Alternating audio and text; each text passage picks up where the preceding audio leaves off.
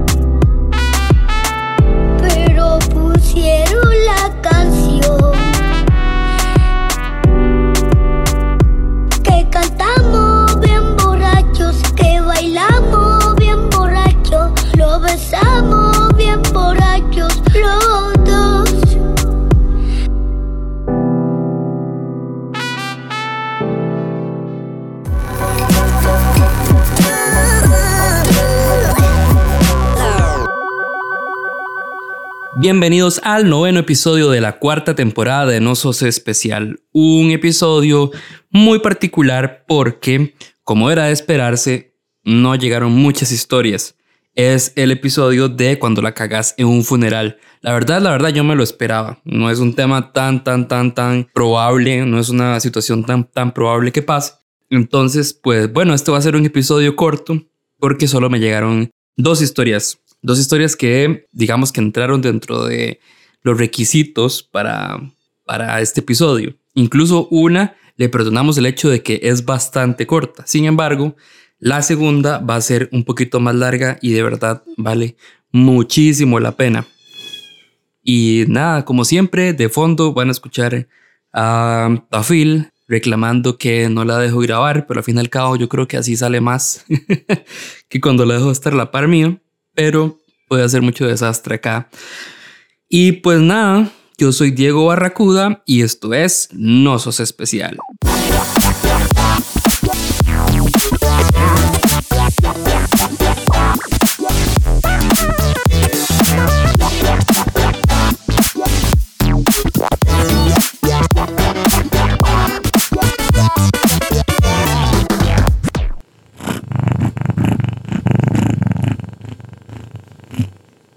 Y bueno, como podrán escuchar, ahora Tafil está conmigo.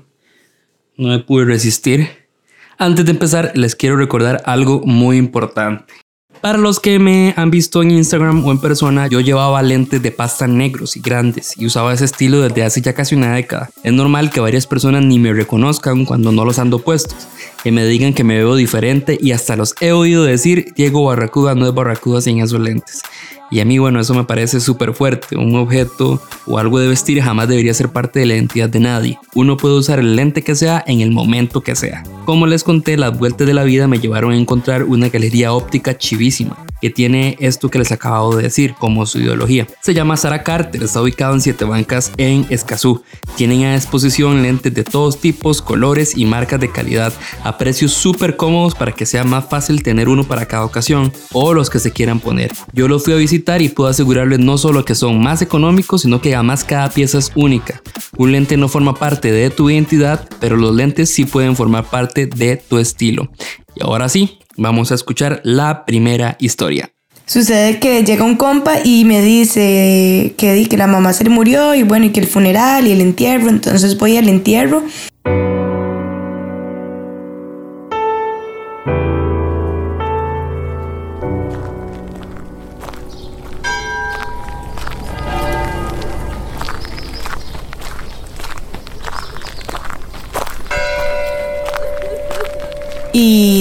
ya, ¿verdad? Eh, di el momento súper triste y toda la cosa porque ella se murió así como súper inesperada.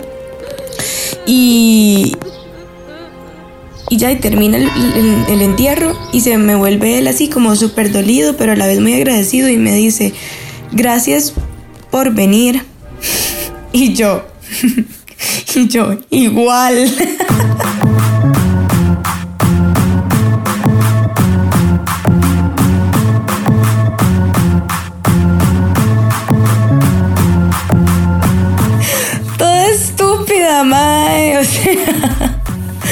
mae, ¿Cómo lo va a decir igual? O sea, en ese momento jamás Disma se le murió la mamá. Y no, no, o sea, pésimo.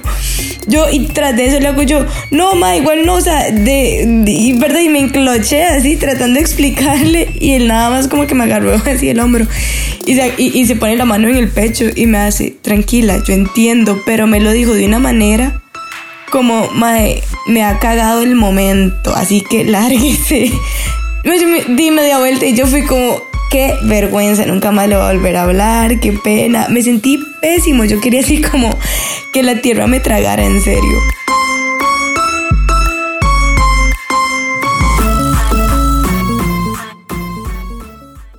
Durante el fin de semana les pedí que me mandaran en una frase de cuatro palabras cómo cagarla en un funeral. Esto básicamente lo hice para hacer un poquito de relleno porque con solo dos historias no nos va a dar para mucho este episodio, así que voy a leer algunas de las frases que ustedes me mandaron. Por acá dice, bueno, en realidad yo siempre pido frases de cuatro palabras, pero por alguna razón hay gente que no lee y termina mandando discursos, pero voy a tratar de leer las que son de cuatro palabras. Dice, se acabaron las galletas, me quedó debiendo plata. a mí este particular me, me da demasiada gracia y yo ojalá espero que alguien cuando yo me muera en mi funeral pueda decir eso solo por hacer reír a todo el mundo y obligado, petición del muerto, que todo el mundo se ríe. Duró mucho, más bien. bien mal me caía. Qué dicha, ya palmó. Ahora, ¿quién me paga? bueno, este no es de cuatro palabras, pero me hizo mucha. Dijo un compa, hay que hacer esto más seguido. no era una buena persona. Bueno, em, esas son algunas de las frases. La verdad es que algunas me hacen mucha gracia y de verdad creo que hasta daría mucha gracia, pero supongo que depende de quién las diga. Otro anuncio, no sé si se dieron cuenta, pero esa semana publiqué varias camisetas o diseños de camisetas nuevos que están a disposición y que pueden preordenar. Preordenar es que ustedes apartan su camiseta, su talla, digamos, cuando, para cuando yo la vaya a pedir, aseguren su talla. Eh, lo que hacen es pagar por adelantado y eh, la preorden incluye el PIN, de No Soy Especial gratis y el envío por correo de Costa Rica. Entonces, si quieren y no las han visto, entren al Instagram y las encuentran ahí en el timeline y me dicen por mensaje directo cuáles quieren y me pasan sus datos. Ahí yo les paso toda la información. Todo ese dinero es para apoyar el proyecto y seguir creciendo. Así que gracias a todos los que ya compraron su camiseta y la recibieron durante esas semanas y todos los que han pedido en estos días. Y los que están pensando pedirlos, bueno, ya casi viene Navidad, así que qué mejor regalo que una camisetita de Nosos especial. Y pues nada, ahora sí, vamos con la segunda y última historia. Hola, esta es mi vivencia de cómo la cagué en un funeral.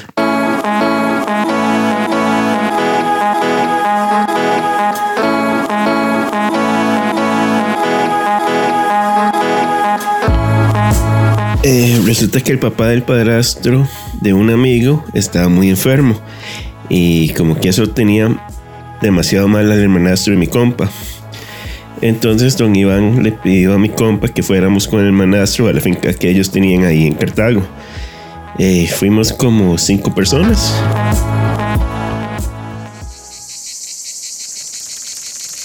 Ahí pasamos el día en, en Cleta, Recuerdo que nos fuimos desde Prusia hasta un lugar que se llama La Lechería en Turialma.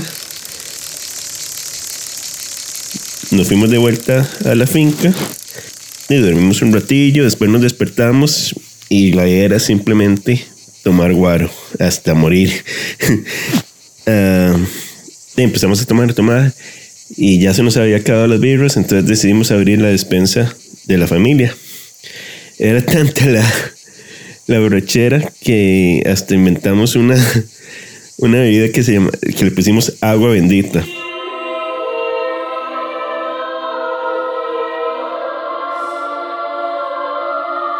Que era básicamente guaro, eh, ron blanco, vodka, tequila del claro, eh, mezcal un, y un toque Malibu y Sprite para que no, no supiera tan, tan feo no recuerdo cuando me dormí, pero sí que me despertaron. para decirme que el abuelo se había muerto y que nos teníamos que ir en el velorio en, la mañana. Eh, y yo todavía tenía la peor goma que he tenido en mi vida. Todo se me movía, madre.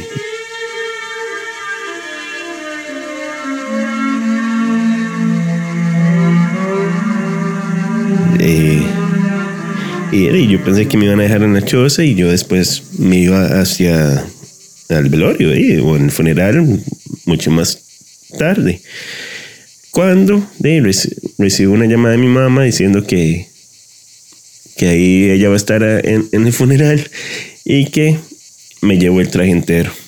Entonces no hubo manera, me tuve que ir directo al, al, funeral. Eh, primero que nada pasamos por la mamá de mi compa y ella al montarse lo primero que hice, dijo fue ¿Qué putas es este olor a vinagre quemado? Así no pueden ir, bañense y coman algo. Y de ella se fue en taxi.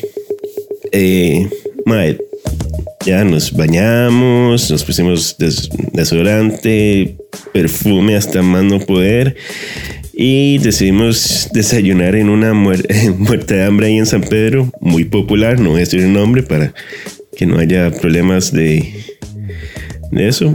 Por si no saben, es el de los bueyes en el logo.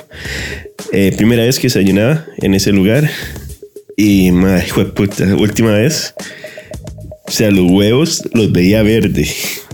Y, además, el gallo pinto tenía como una costra.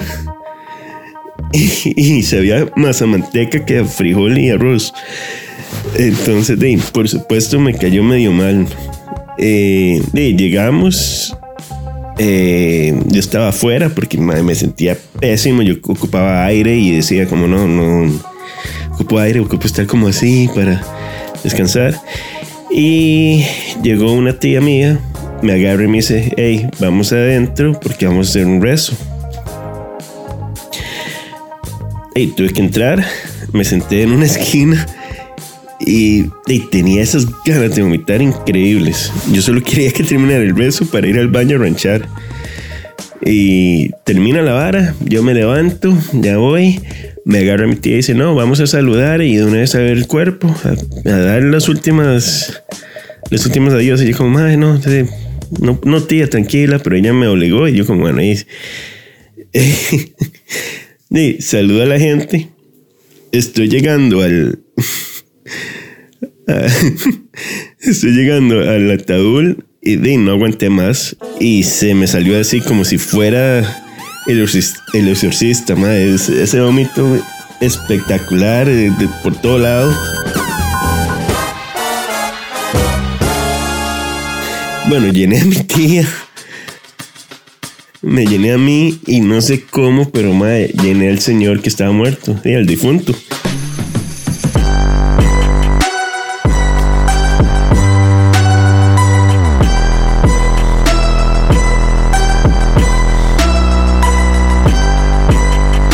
tenía el ataúd abierto, por cierto. No sé si eso afecta. Entonces, en, en el ataúd había vómito. Y en la cara del señor había huevo y frijoles. Una comida de huevo y frijoles también en el traje. Entonces, Dave, esa vara fue un caos total. La gente gritaba y lloraba. Eh, recuerdo que alguien se resbaló en la vomitada. Y y había un anciano que me pegaba con un bastón, como diciendo, y me decía hasta de que me iba a morir. Eh, y me sacaron de la sala, sacaron a todo el mundo de la sala para limpiarla. Y, la gente todavía me gritaba y todavía querían agarrarse conmigo, al, punto que el padrastro llegó y me dijo como, madre, muchas gracias por venir, mejor andate porque la cosa está fea. Eh, al final dicen que cerraron, terminaron cerrando el ataúd y que la gente se tuvo que aguantar el olor a, guaro y vómito, vómito de guaro con huevo y gallo pinto que quedó así feísimo. Eh, y no supe más de ellos. Y si me escuchan, madre, Frank, Memo, Don Iván, mis disculpas, no fue mi intención. Y entienden que esa situación no, no debe ser la única vez que ha pasado porque yo no soy especial.